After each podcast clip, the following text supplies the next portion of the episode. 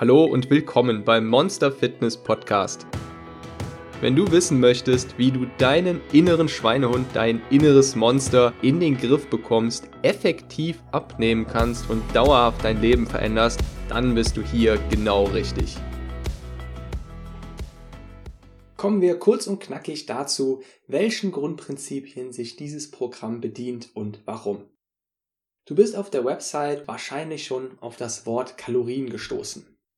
Nun bin ich verdammt froh, dass du immer noch da bist, denn ich kann verstehen, wenn das manchmal ein bisschen abschreckend klingt mit diesem Kalorienfokus. Dazu möchte ich dir direkt vorneweg sagen, du musst keine Kalorien zählen. Das wird alles vom Modulplan und vom Account erledigt. Ich möchte dir gerne sagen, warum es diesen Kalorienfokus gibt. Dazu gibt es zwei entscheidende Vorteile, und zwar einmal Freiheit und Zielsicherheit.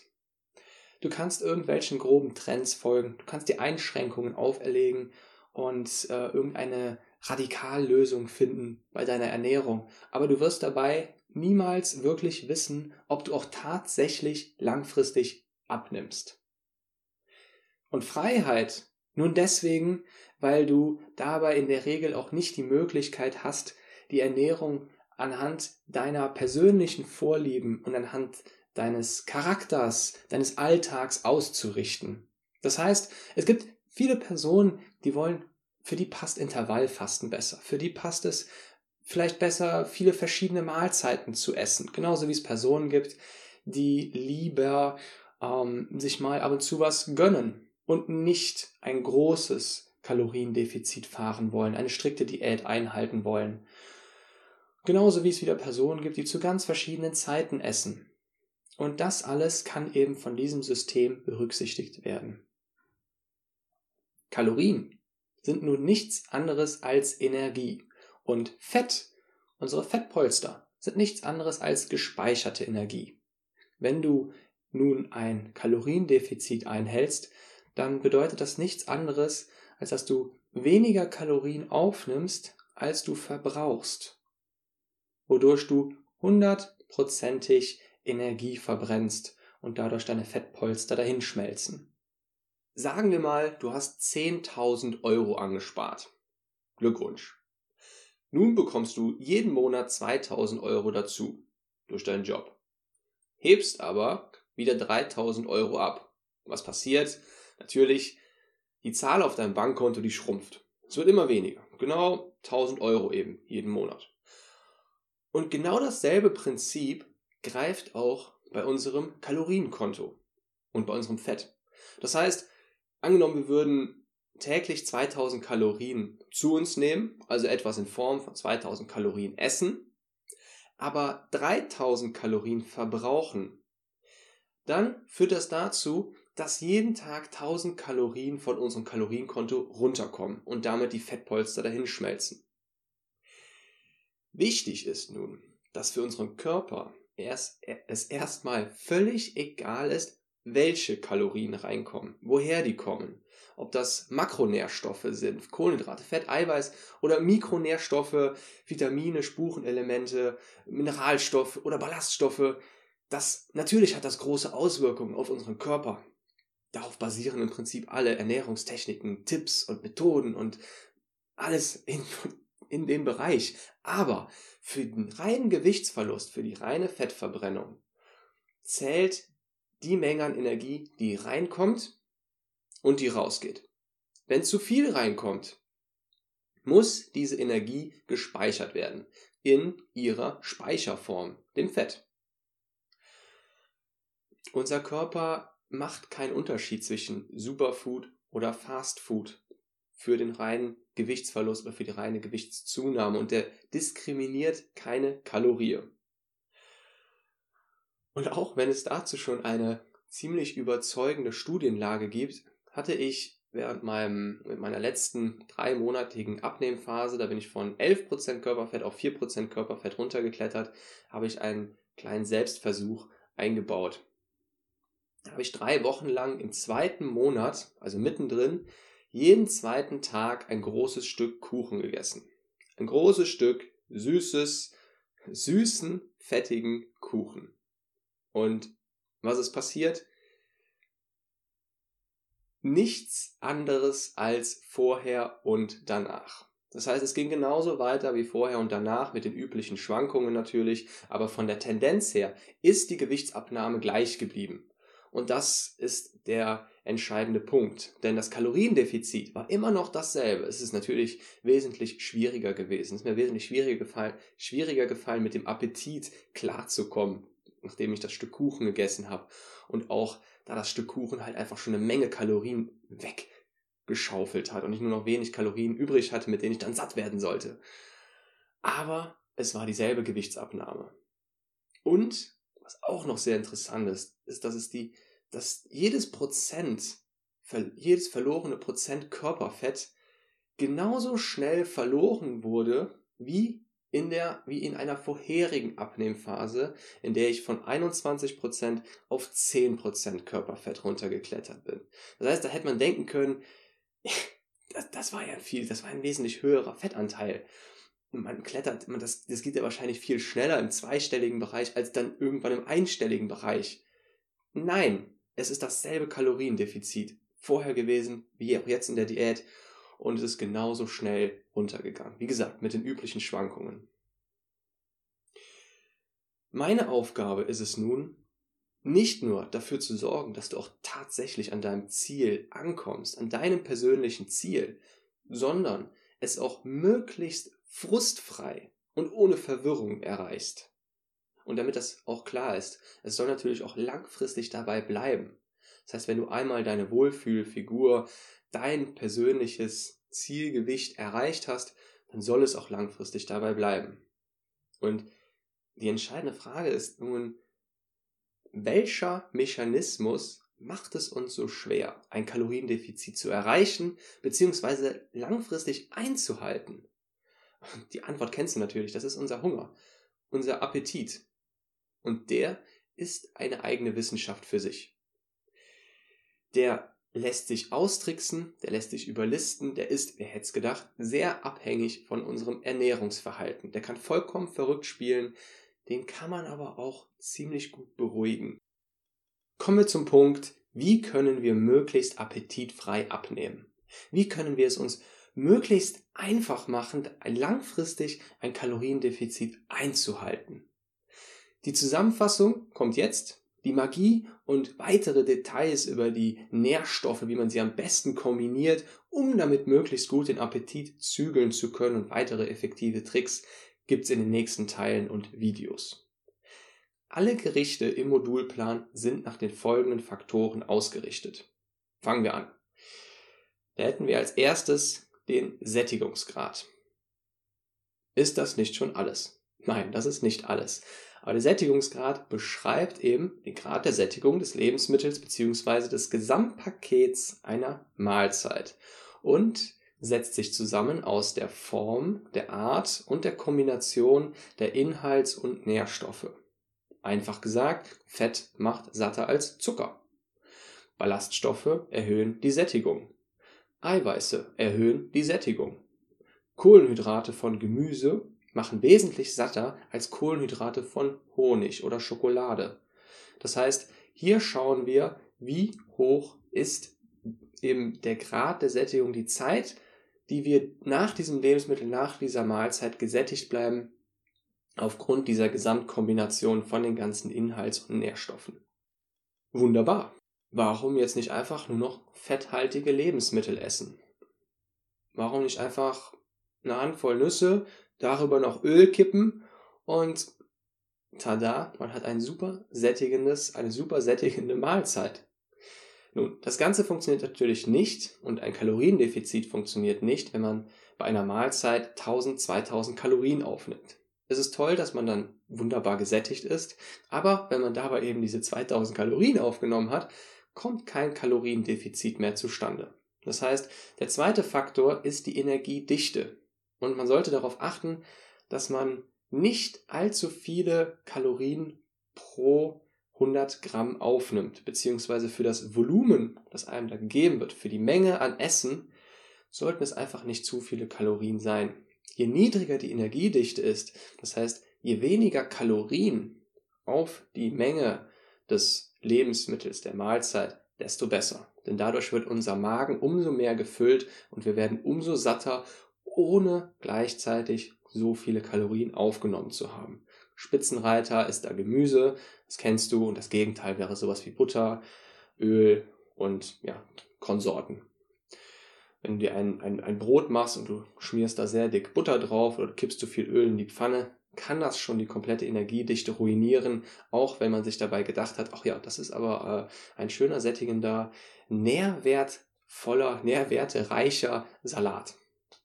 Das war's dann eben mit dem Kaloriendefizit. So, diese beiden Faktoren müssen ja jetzt eigentlich ausreichen. Und ja, zum größten Teil tun sie das auch. Das heißt, wenn man sich nach diesen beiden Faktoren richtet, Sättigungsgrad und Energiedichte, kann man im Prinzip kaum etwas verkehrt machen.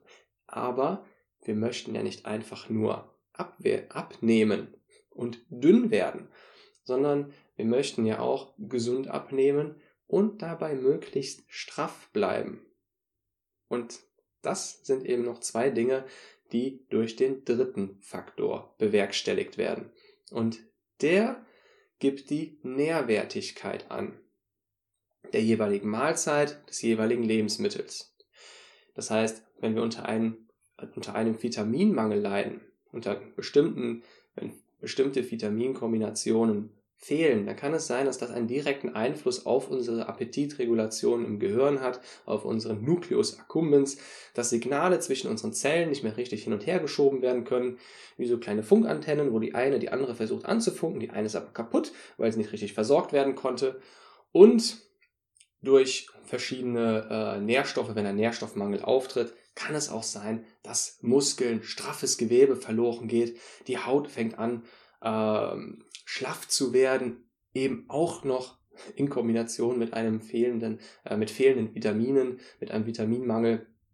Und das alles möchte man ja eher verhindern beim Abnehmen. Das heißt, um straff und gesund abzunehmen, sollte man noch auf den dritten Faktor schauen, das ist die Nährwertigkeit.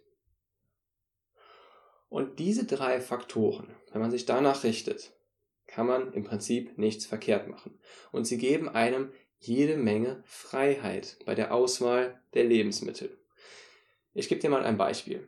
Um einen hohen Sättigungsgrad zu erreichen, eine super Energiedichte, das heißt eine niedrige Energiedichte und einen hohen, eine hohe Nährwertigkeit, kann man zum Beispiel einen Kopfbrokkoli nehmen, den dünstet man sich dann. Das geht ziemlich schnell. Man kann ihn innerhalb von einer halben Minute zubereiten, die Röschen abtrennen, in einen Topf geben, dünsten. Anschließend kommt er auf den Teller. Dann macht man sich noch eine halbe Dose Thunfisch auf, packt die auch auf den Teller. Nun streut man etwas Salz und Pfeffer drüber und auch noch etwas Hollandaise-Soße Light. Selbst richtige Hollandaise-Soße würde das Ganze nicht versauen, denn selbst mit dieser Soße hätte man immer noch ein super Paket. Man wäre ungefähr bei einem halben Kilo, bei einem halben Kilo Essen, das jede Menge Nährstoffe mit sich bringt und einen sehr hohen Sättigungswert hat. Das heißt, die Hollandaise-Soße, die normalerweise wahrscheinlich verteufelt würde, würde da nicht viel ruinieren. Das wäre völlig okay und das Gesamtpaket würde stimmen. Und so einfach kann man sich eben da schon Mahlzeiten zusammenbasteln. Kommen wir zum Kaloriendefizit selbst. Was sind die Vor-, was sind die Nachteile und gibt es irgendwelche Besonderheiten zu beachten, wenn wir unser Kaloriendefizit auswählen? Nun zuerst mal nochmal ganz kurz dazu. Kaloriendefizit meint, wenn wir eben mehr verbrauchen, als wir aufnehmen. Dann wird die gespeicherte Energie angegriffen, unsere, unsere Fettpolster schmelzen dahin. Was würde passieren, wenn wir jetzt nur noch ein paar Äpfel am Tag essen würden? Angenommen, du isst nur noch einen Keks oder ein paar Äpfel am Tag, nimmst sehr wenig Kalorien auf. Was würde dein Stoffwechsel dazu sagen? Würde der herunterfahren? Würdest du auf einmal, obwohl du eigentlich ein Kaloriendefizit von 2000 hättest, würde das auf 1000 Kalorien runterfallen? Du also noch 1000 Kalorien verbrennen, weil der Stoffwechsel so langsam geworden ist? Wenn du Monster Fitness schon ein bisschen verfolgst, dann kennst du wahrscheinlich die Antwort. Nein, das ist ein Märchen. Das ist physikalisch gar nicht möglich. Das heißt, du bist frei in der Bestimmung deines Kaloriendefizits. Defizits. Und wenn du möchtest, kannst du es eben stärker oder schwächer auswählen. Es gibt dabei allerdings ein paar Dinge zu beachten. Es gibt eine Handvoll Argumente, die für ein stärkeres Kaloriendefizit sprechen und ein niedriges Kaloriendefizit eher weniger zu empfehlen ist. Aber wie gesagt, das hängt auch wieder ein bisschen von deinem, von deinem Charakter, von deinen persönlichen Vorlieben ab, womit du besser zurechtkommst. Aber folgende Dinge solltest du auf jeden Fall im Kopf behalten. Erstens, wenn du das Kaloriendefizit nicht zu niedrig wählst, sondern mit einem mindestens mittleren Kaloriendefizit fährst, dann hast du einen besseren Puffer, wenn du mal daneben haust, wenn du mal mehr, wenn du mal zuschlägst bei einem besonderen Event.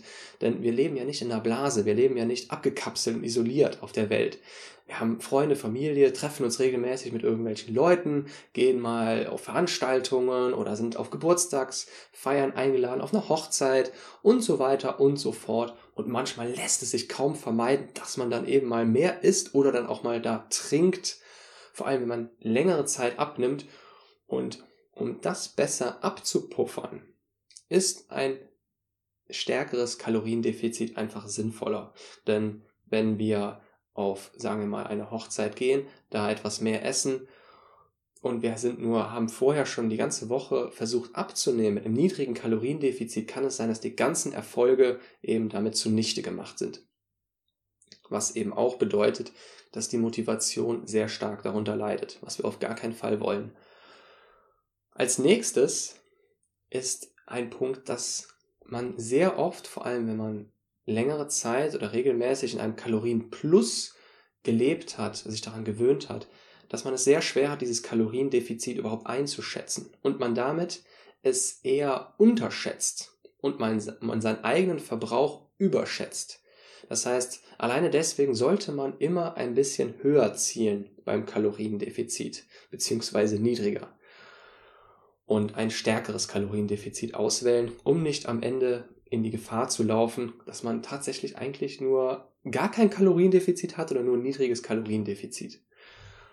Ein dritter Grund ist ein ziemlich offensichtlicher. Du erhältst vor allem am Anfang einen viel stärkeren, einen viel stärkeren Motivationsschub durch das Feedback, das du eben bekommst. Wenn du ein stärkeres Kaloriendefizit fährst, dann macht sich das wesentlich schneller bemerkbar auf der Waage, beim Maßband. Vielleicht sagen dann schneller Kollegen zu dir, oh, wow, du hast, du hast ein paar Kilo abgenommen, das sieht man, das ist klasse. Und dieses Feedback, das brauchen wir. Das, das hält die Motivation, diesen Motivations- und Energiekreislauf aufrecht. Das ist wichtig. Und den gibt es halt, da, da kommt man halt wesentlich schneller und ja, schneller hin, wenn man halt ähm, ein, ein größeres, ein stärkeres Kaloriendefizit fährt.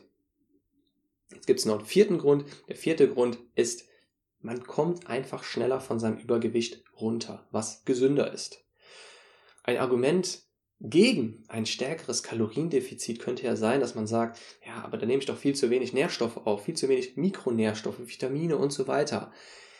Ja, es kann sein, dass an manchen Stellen man nicht vollkommen ausgewogen dasteht. Aber war das vorher der Fall? Und ist es das nicht wert, wenn man eben den Körper viel schneller von dem gesamten Übergewicht für die Gelenke, für den Kreislauf, für die Organe, von diesem gesamten Übergewicht befreit? Und ja, meistens ist es das.